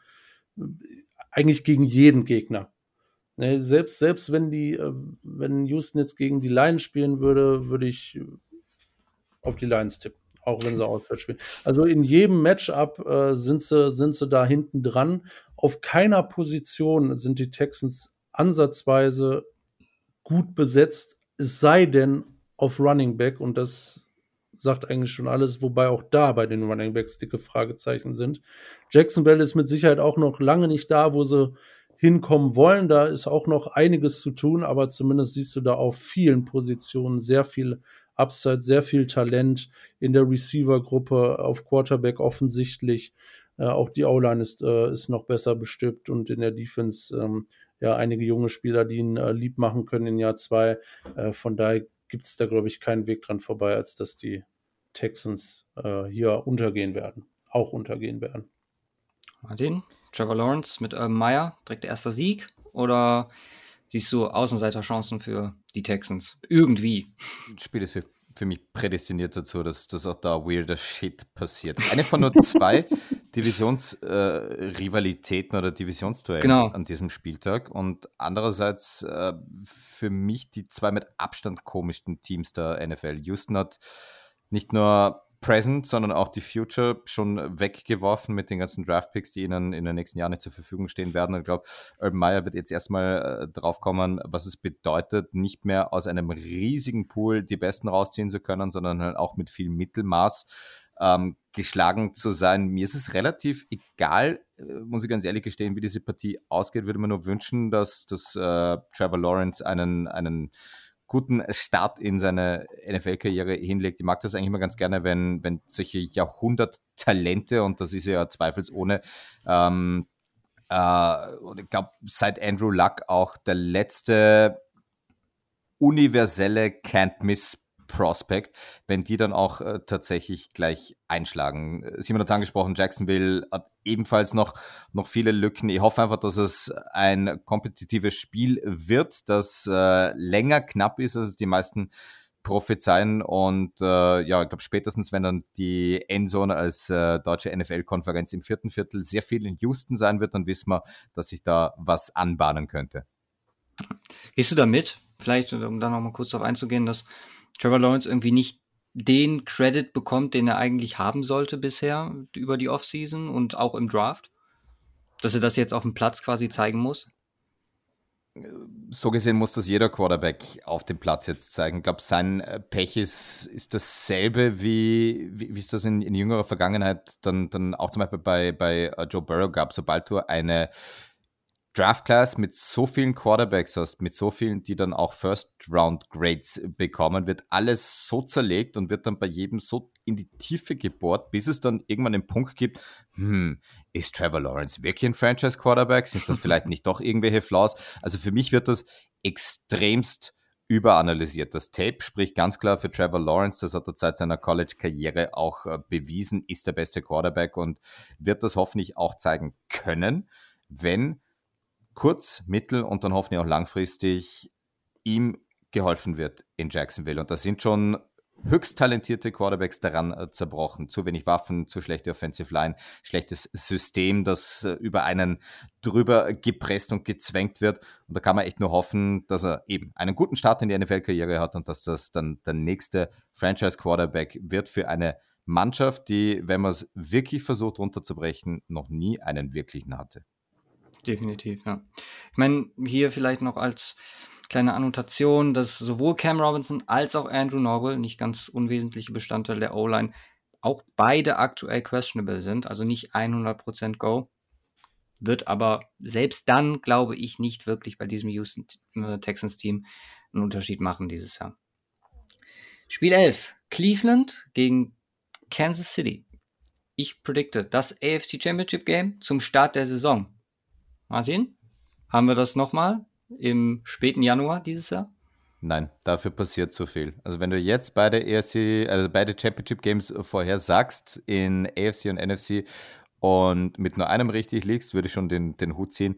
Glaube nicht, dass äh, Cleveland es dieses Jahr oder es sind viele richtige Schritte gemacht worden, aber für mich ist äh, das größte Fragezeichen immer noch auf der wichtigsten äh, Position. Baker Mayfield hat sehr viel von, von äh, Stefanski profitiert, aber kann er in diesem System den nächsten Schritt machen, der zweifelsohne notwendig ist, um gegen einen Mahomes und auch da wird man sehen, ob Josh Allen den äh, nächsten Schritt beziehungsweise einen drauflegen kann, nämlich in Form von Consistency, äh, ob er die beiden äh, challengen kann. Für mich auf der Quarterback-Position aktuell immer noch eins und distant a second, Mahomes und Allen. Und dann ist dahinter ein ganzes Rudel, das darauf lauert, da vielleicht auch diese Vorherrschaft, diese Dominanz zu durchbrechen. Wird für meine Begriffe nicht äh, passieren. Und ja, jetzt schon ein Championship-Game äh, tippen ist, ist für, für mich, aber gut, bin ich scheiße im Tippen, ähm, völlig vermessen. Ja, man muss ja ein bisschen ne, provozieren hier mit den Thesen. Von so, ähm, meine, meine These zu diesem Spiel ist einfach nur, when in doubt, take the better quarterback. Und der spielt ganz klar bei den Chiefs. Also ganz klar die Chiefs auf deiner Seite, Simon. Ja, das ist jetzt natürlich ein Satz zum Ende, den man ja eigentlich irgendwie gar nicht äh, anders argumentieren kann. das ist, ist in 99,9 Prozent äh, der Fälle wahrscheinlich exakt das, was man machen sollte. Etwa hat letztes Jahr schon so eng in dem Rahmen äh, in, in Playoffs Kleinigkeiten, die gefehlt haben. Und vielleicht sind diese Kleinigkeiten am Ende, weil es ist nicht nur eine Situation, die ein Spiel entscheidet im Regelfall. Man hat ganz viele andere Möglichkeiten, um sowas in eine ganz andere Richtung zu lenken. Und äh, für viele dieser Entscheidungen ist im Regelfall der Quarterback zuständig. Von daher ähm, ist, man, ist man da nicht falsch unterwegs, wenn man das so tatsächlich macht.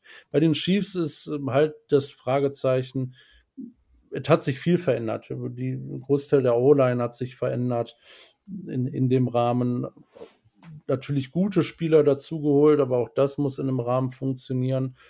Die Browns haben auf der Seite oder auf der anderen Seite, nämlich in der Defense, äh, da meine ich die sehr klaren Vorteile.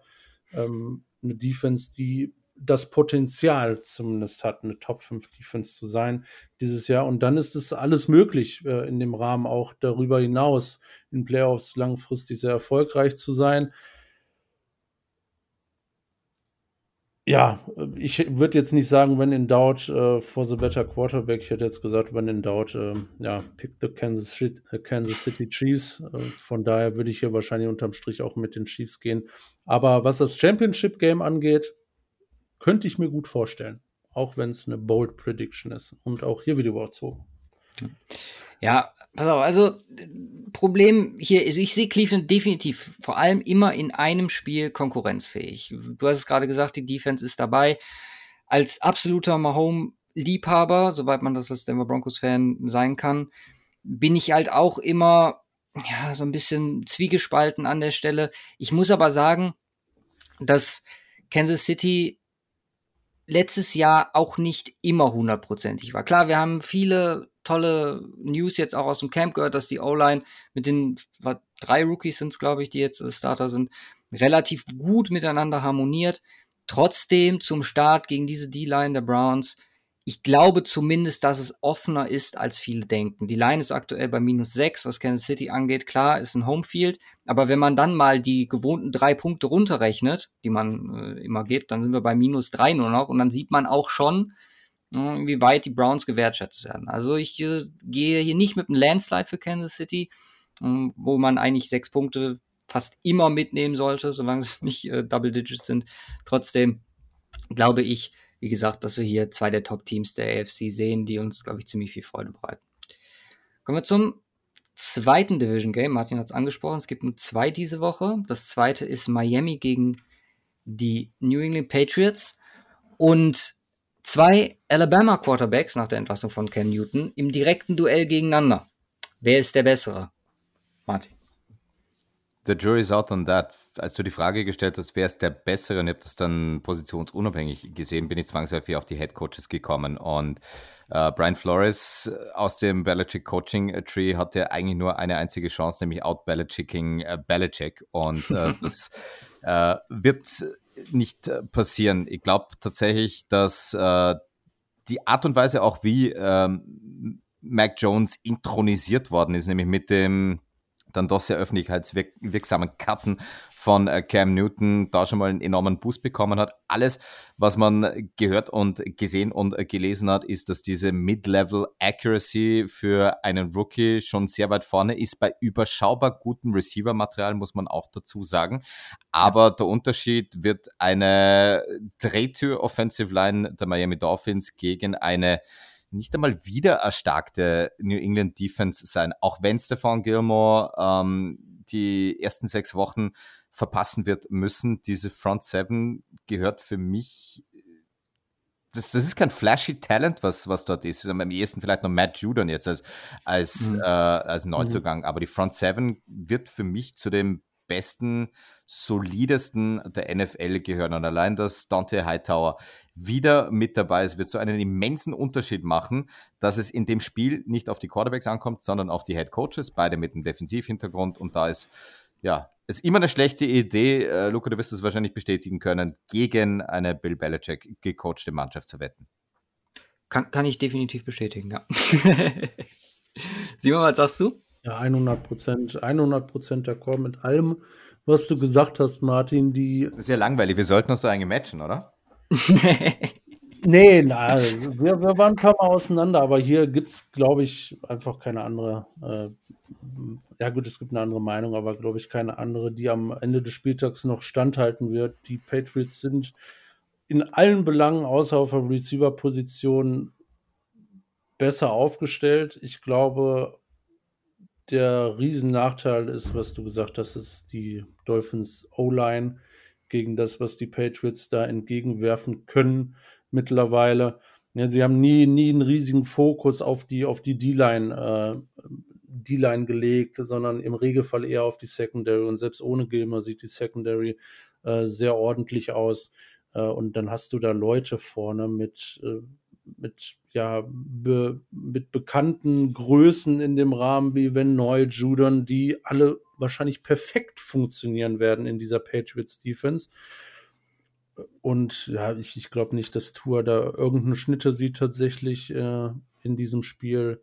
Und ja, die Patriots Offense wird jetzt auch kein High-Scoring-Game abliefern aber ähm, definitiv effizient unterwegs, äh, effizient genug unterwegs sein, um, die Dolph um den Dolphins da wenig Chancen aber zu Aber eigentlich ist es ja auch die, die Calvin Neu Bowl, oder? Wenn wir uns das zu Gemüte führen, ja. so Wunschkandidat mhm. von ähm, Brian Flores wird dann äh, via großem Vertrag auch nach äh, Miami äh, gelotst und dann will das einfach nicht, geht nach New England zurück und wird dort wahrscheinlich nahtlos seine ja, Leistungen. So wie immer. Ja, so ja. wie immer anknüpfen. Also auch, auch die Personalie, schön, dass du sie angesprochen hast, Simon, wird hochspannend sein. Ich nenne es den, äh, den Nick Saban Pflichtveranstaltung, dann am späten Sonntagabend, beziehungsweise früh, ist glaube ich eines der früheren Spiele. Vielleicht gibt er ja seinem Protégé beziehungsweise Kompagnon äh, in Bill Belichick einen oder anderen Tipp für Mac Jones mit, je nachdem. Aber ja, es ist, ich finde, dieses Spiel bietet einfach Division Game, Alabama QBs, Brian Flores. Das bietet so viele Storylines und ja, das kann eigentlich nur ein ziemlich spannendes. Sie will nicht zwangsläufig sagen unterhaltsam, weil ich auch von der Miami Defense ganz positiv, also auf die Miami Defense ganz positiv gestimmt bin. Aber ja, wir werden sehen. Ich denke auch, dass New England hier wahrscheinlich ihre, ja, den Kampf in der AFC East wieder ansagen wird mit diesem Spiel. Green Bay gegen New Orleans. Winston, Starter, als Starter erklärt. Nach Augen-OP und letztem Jahr so ein bisschen, ja, untergegangen in der letzten Drew Brees-Saison. Ich prognostiziere mal äh, interception-freies Spiel gegen eine Secondary von Green Bay, in der Jair Alexander deutliche Upside bietet und auch immer für die ein oder andere Interception gut ist. Aber Winston wird das schaffen dieses Jahr oder dieses in diesem Spiel, ohne vom Feld zu gehen. Simon. Äh, nein.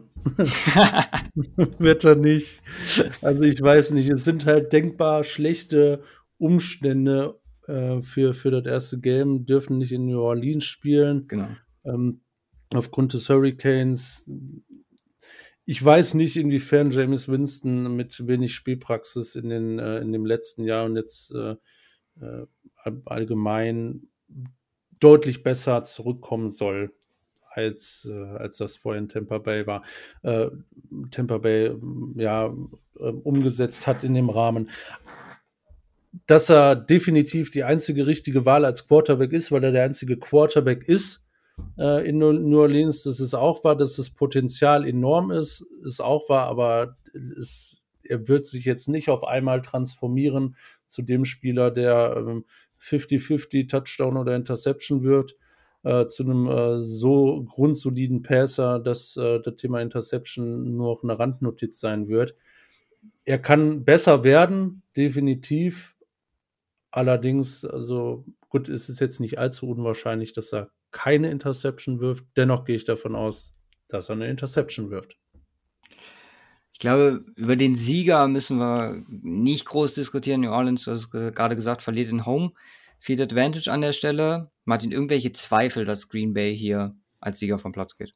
Ich möchte noch bei Simon ganz kurz einhaken. In bester Politikermanier hat das dann schon auch geschafft, äh, Randgruppen gerade zu diskriminieren, indem er gesagt hat, der einzige Quarterback in New Orleans ist Jameis Winston für Taysom Hill und äh, Viertrunden Draftpick Ian Book bedeutet das wohl, dass er sich irgendwie mit einem kleinen Tränchen im Augenwinkel mal schön in, in, die Ecke verziehen. Unabhängig davon, nee, Talent Level der Packers ist de facto in jeder Unit über das der Saints zu stellen. Es müsste schon zu What the fuck just happened Spiel Nummer drei der Woche kommen, dass, dass sich das umdreht.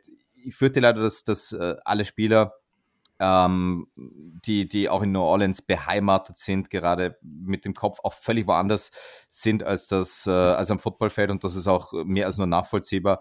Man, man kann und will sich nicht vorstellen, was, was die Spieler, was die Trainerinnen, Trainer, Betreuerinnen, Betreuer da durchleben müssen.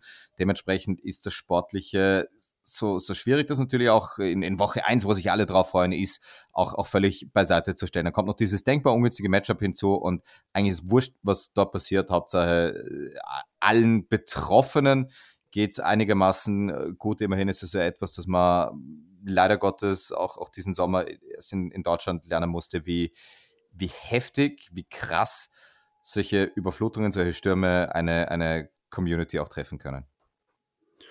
Ja, da kann man, kann man tatsächlich nur hoffen, dass äh, ja, ähm, entsprechend, entsprechend geholfen wird, äh, umfangreich in dem Rahmen. Ähm, ja, der Luca, den müssen wir jetzt kurze Zeit überbrücken, weil hier bei uns in Town gehen gerade die Sirenen los. Äh, in dem Rahmen. Ich hoffe mal, es ist nichts passiert, aber da gehen wir mal von aus. Aber es ist alles äh, live, kurz, ja? Passiert alles, eben so. Alles live. Eben. Ähm, ein Punkt, den, den ich vielleicht noch anmerken darf, äh, ich habe gerade noch mal in meine Notizen geguckt, in meine Quarterback-Ratings bei den Saints. Äh, da bin ich ja auch auf alle eingegangen und äh, in Klammern dahinter habe ich ja, also es wird, es stellt mich nicht besser dar, aber äh, da steht, Ihren Book zählt nicht. in dem okay. Sie reden, Sie reden sind soweit wieder aus. Es Vielleicht. Gibt, es gibt ja unbestätigte äh, Gerüchte, dass sich äh, Luca gerade absichtlich äh, zurückgezogen hat, weil als nächstes das Spiel seiner Broncos auf der Liste steht. Und da würde ich auch nicht drüber reden sein. wollen. Das ist total okay. Es könnte sein. Aber dann machen wir das kurz, dann haben wir es hinter uns. Denver gegen New York. Ich habe als Prognose das äh, Defense wins Games an der Stelle. Ganz einfach, weil von beiden Offenses nicht viel zu erwarten ist. Vielleicht gehe ich einfach mal kurz als, in Anführungszeichen, Experte für dieses Spiel rein. Du hast eine katastrophale O-Line auf Seiten von New York und ein extrem fragwürdige Offense jetzt mit Teddy Bridgewater am Start in Denver. Ich prognostiziere mal, dass hier die Defense ausschlaggebend sein wird und dann pick ich an der Stelle auch die bessere, die Vic Fangio Defense mit extrem viel Talent. Das einzige, worauf man sich dieses Jahr in Denver so wirklich freuen kann. Vielleicht neben einem Jerry Judy Breakout hier, was so ein bisschen ja in Frage steht, einfach durch die angesprochene Quarterback-Situation. Im Großen und Ganzen glaube ich, einfach, dass Von Miller, Shelby Harris, äh, Bradley Chubb etc äh, Andrew Thomas und Co. das Leben zur Hölle machen werden und deswegen auch hier Wette der Woche Denver minus 2,5 Punkte bei den Giants. Ich sehe Denver hier und das mache ich eigentlich ziemlich selten als äh, Favoriten äh, beziehungsweise als relativ eindeutigen Sieger für dieses Matchup. Was sagst du, Martin? Deine These war Defense wins Games. Für mich äh, gewinnt das Spiel der äh, bessere oder weniger weniger schlechte Game Manager. Ich glaube, dass es äh, tatsächlich darauf ankommen wird, welcher Quarterback wie viele Fehler macht, natürlich auch erzwungen von der Defense. Glaube, dass das bei Daniel Jones dieser eine, diese zwei Fehler mehr sein werden als ein sehr auf Sicherheit äh, bedachter Teddy Bridgewater. Die Defense der Broncos würde ich wahrscheinlich nicht mal so sehr über die der Giants äh, stellen. Die haben gegen Ende der vergangenen Saison schon gezeigt, dass das sehr, sehr viel Potenzial vorhanden ist. Ich mag die Interior Defensive Line sehr, sehr gerne. Glaubt, dass sie sich äh, punktuell auch noch verbessert haben, dass Patrick Graham auch äh, so ganz nebenbei einer der nächsten großen ähm, und, und gejagten Head-Coaching-Kandidaten äh, sein wird. Wie gesagt, es geht um diesen einen Fehler mehr, den wird Daniel Jones machen und dementsprechend knapper Sieg, nicht immer so eindeutig, wie du das prophezeist, für die Denver Broncos. Okay, Simon? Ja, das ist äh, eine ganz schwierige Geschichte jetzt zu beurteilen. Ich gehe mal auf das Game Manager äh, Beispiel ein und äh, da ist Teddy Bridgewater der einfach bessere Game Manager, weil ich glaube, Daniel Jones in der Form ist kein Game Manager. Äh, dafür ist er halt eben zu inkonstant in der in, in seinem ganzen in seinem ganzen Spiel. Er ist einer, der Flashes zeigt ähm, äh, zwischendurch und äh, sehr starke Throws auch teilweise deep macht, aber äh, auf der anderen Seite einfach äh, einfach nicht auf die Kette bekommt den scheiß Beimer festzuhalten in dem Rahmen und äh, das wird wird der unter den den Unterschied äh, oder den Unterschied tatsächlich machen. Und das äh, ein ganz großes anderes Indiz ist, wenn du deine O-Line verstärken musst mit Billy Price oder den dazu holst, dann läuft halt einiges schief, auch auf, auch auf der Position. Ähm, von daher werden, wird die Denver D-Line da ihren Spaß äh, dran haben. Und äh, ja, wenn ich drauf wetten müsste, würde ich vielleicht sogar sagen, dass äh, Daniel Jones mindestens zwei Fumbles hat in diesem Game. Okay. Ja, zumal da jetzt auch nochmal dazu kommt, ich habe den Injury Report hier offen, sowohl Kenny Golladay als auch Evan Ingram, beide jetzt äh, zuletzt raus gewesen im Training, Kadarius Tony auch, alle questionable gelistet für Woche 1, also New York scheint gebeutelt. Einzige, der so wirklich fit ist, ist Saquon Barkley, da bin ich auch sehr gespannt. Ich denke, dass sehr viel gelaufen wird in dem Spiel. Und äh, sowohl bei Denver als auch New York weil es halt auch beide vielleicht fälschlicherweise deren Philosophie unterstreicht. Ja, ich, ich glaube einfach nicht, dass, dass New York gegen die Denver Defense was gegensetzen hat. Müsste dir da entsprechend widersprechen, Martin, weil ich glaube schon, dass auf dieser Fangio Defense jetzt im dritten oder vierten Jahr dazu halt das Talent, was dazugekommen ist, mit den ganzen Defensive Backs, mit entsprechend äh, Patrick Satan als Pick und äh, Sleepern wie Justin Stronat etc dass es äh, relativ eindeutig wird. Lass uns am Ende der Saison bei einem kleinen Analysegespräch dann nochmal äh, drüber sprechen. Du vergisst, dass die Giants immer noch in der NFC East sind und die Broncos in äh, der AFC West. Nee, nee, nee, nur bezogen auf das Game. Alles gut. Ich glaube trotzdem, Deswegen. dass die Giants einige äh, Lügen strafen wird und am Ende vielleicht sogar mich selbst. Und äh, dementsprechend ist es ja das Wunderbare an unserem kleinen Triell. Genau. Drei haben wir noch, beziehungsweise zwei Spiele und äh, eine Thematik, will ich es mal so nennen. Und Chicago gegen die LA Rams. Ich habe als These aufgestellt, dominante Rams und ein weiterer Schritt dann endlich Richtung Justin Fields. Siehst du das ähnlich, Martin?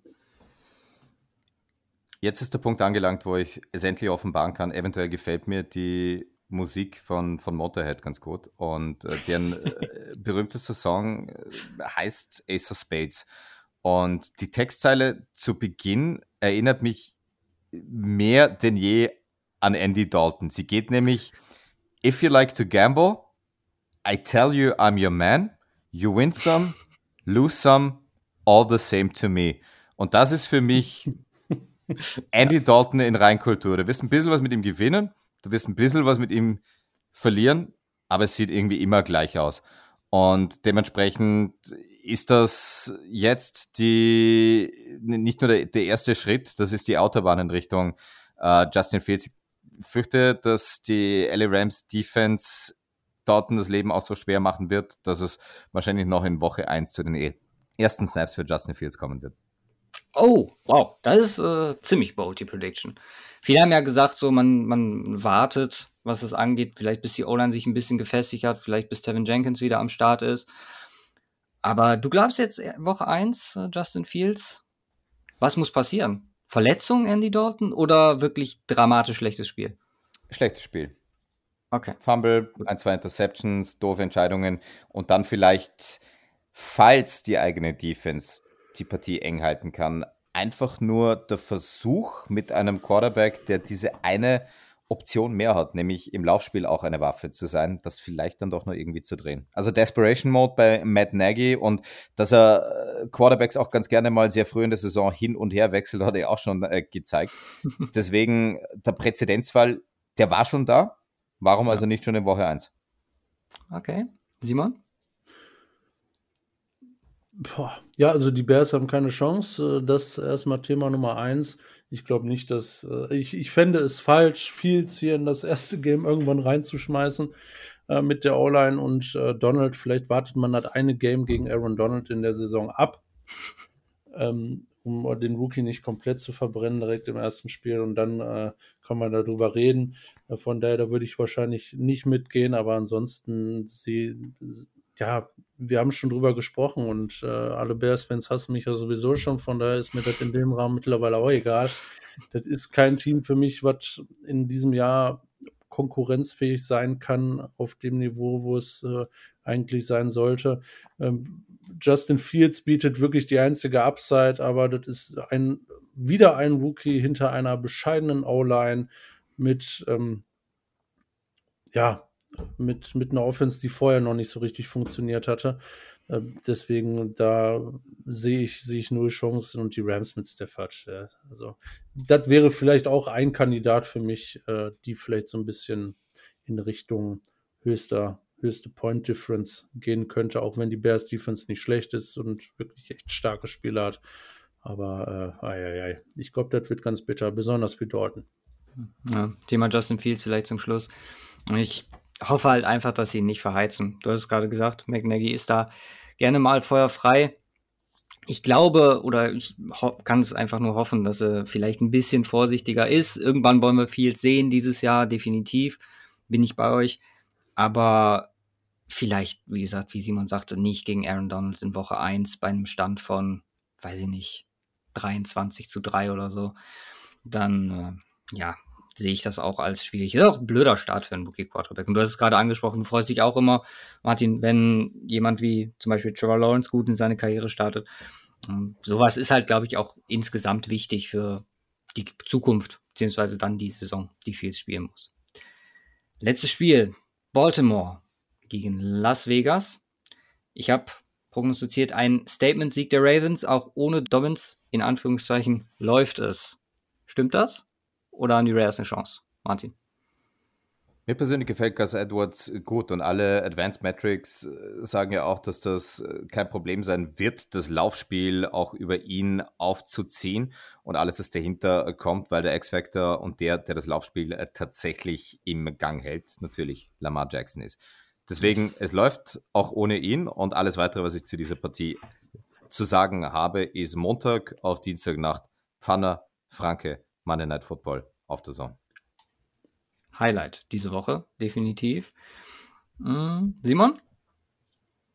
Ja, also ich denke auch, dass äh, bei dem Spiel Ravens Las Vegas, wenn man es guckt, sollte man es auf The Zone gucken. Also da stimmen wir schon mal überein in dem Rahmen.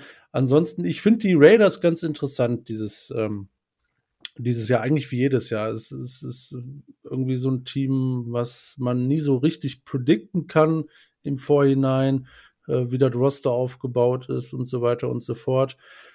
Interessant ist die Defense bei den Raiders äh, dieses Jahr.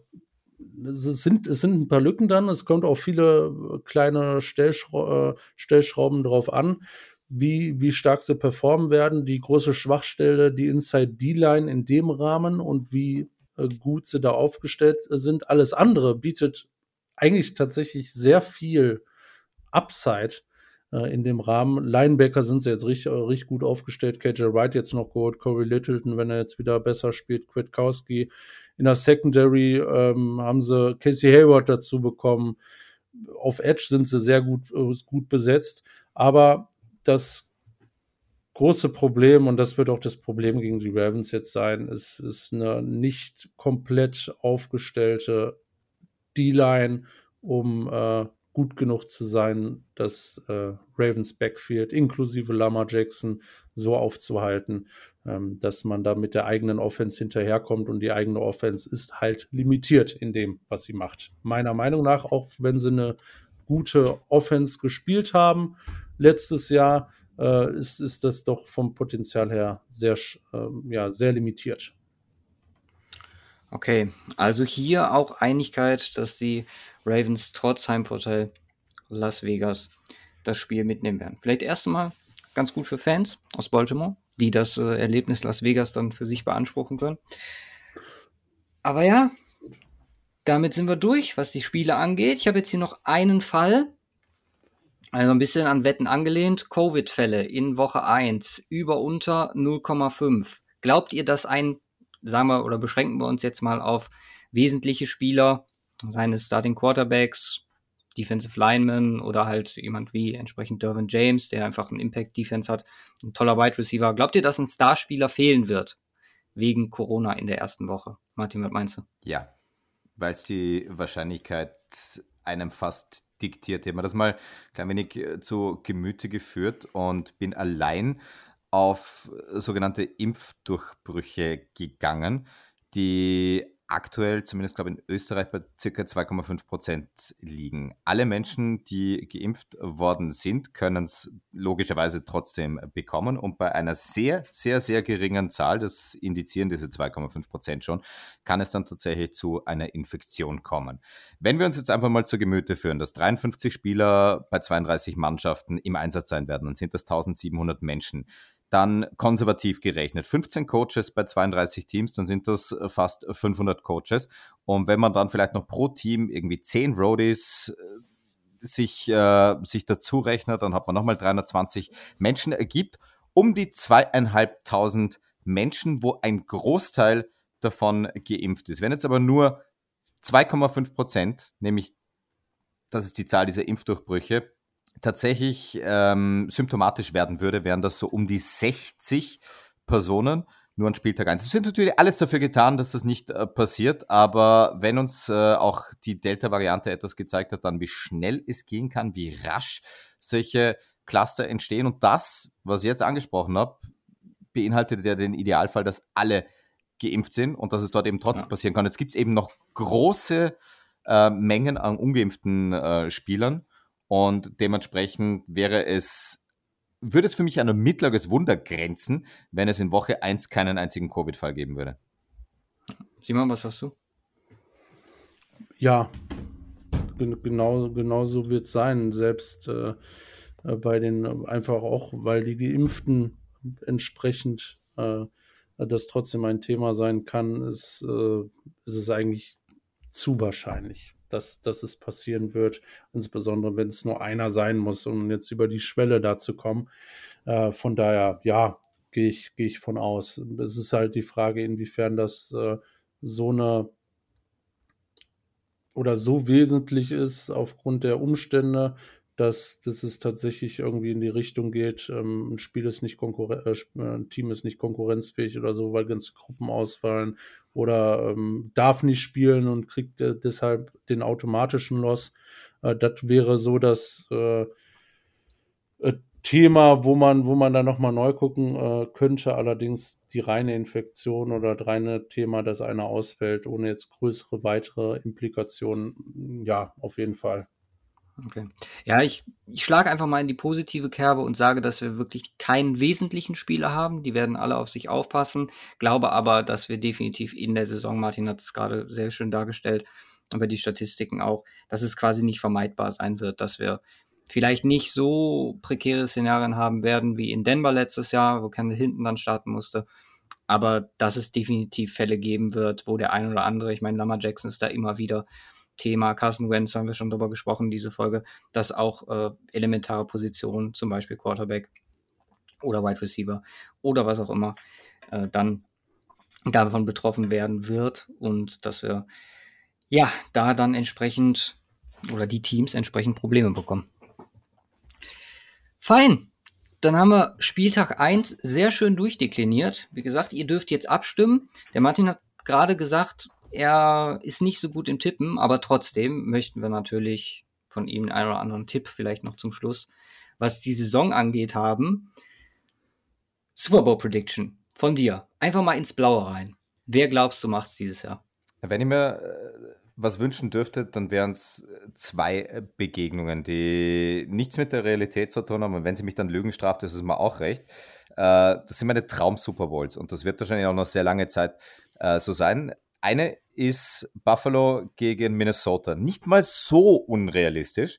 Ähm, einfach nur, mhm. weil es äh, zwei Teams sind, die beide in ihrer Super Bowl-Historie 0-4 sind. Sind beide zwar Small Market, was der NFL gerade bei der LA Super Bowl dann vielleicht nicht hundertprozentig recht ist, aber frei nach dem Motto, something's gotta give, wäre das schon ganz cool, wenn eine der beiden Mannschaften dann tatsächlich auch die Lombardi dann mit nach Hause nehmen könnte. Zweite Traum Super Bowl, das wird wahrscheinlich noch sehr, sehr lange dauern, bis es dazu kommt, ist Cleveland gegen Detroit. Zwei der ultimativen, absoluten Traditionsteams, zwei mit den loyalsten Fanbases, die man sich vorstellen kann. Eine Mannschaft, die jetzt auf dem richtigen Weg ist, eine andere, die wahrscheinlich noch wenig länger braucht, um den richtigen Weg einzuschlagen. Aber dann würde Nordamerika tatsächlich explodieren, fantechnisch, wenn diese beiden Mannschaften diese Prügelknaben der NFL-Geschichte auf einmal im wichtigsten Spiel, im wichtigsten Eintagesportereignis des Planeten aufeinandertreffen.